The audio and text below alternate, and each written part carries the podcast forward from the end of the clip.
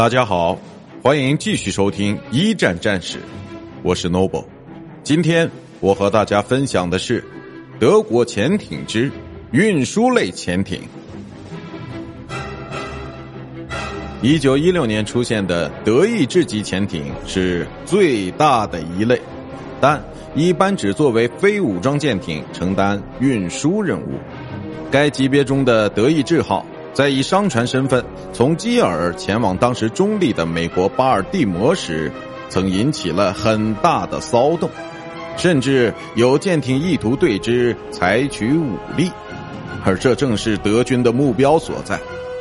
七月九日，该艇抵达目的地后，很快便运载着各种重要金属开始返航。而分别配备了两个发射管和一门一百五十毫米口径甲板炮的七艘潜艇，编号为 U 杠幺五幺到 U 杠幺五七，不久即变身为战斗型潜艇，其中两艘在执行任务时被击沉，而 U 杠幺五幺则在一九一七年六月到九月的首航过程中，成功击沉了十九艘协约国舰船。一九一五年春，可用潜艇的选择面开始变广。最早的 U B 杠一到 U B 杠幺七型潜艇，此时已经无法适应最基本的作战需要。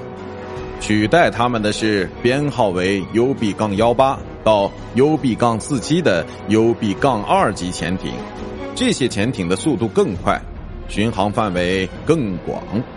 而 U B 杠三级潜艇即 U B 杠四八到 U B 杠幺三六，则直到大战最后一年年底才亮相。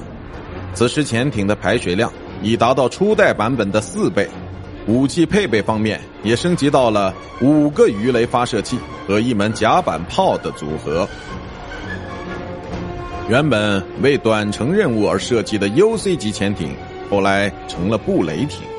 而这种潜艇，一九一五年中期才现身于英吉利海峡，后来又出现在了波罗的海、黑海和地中海海域。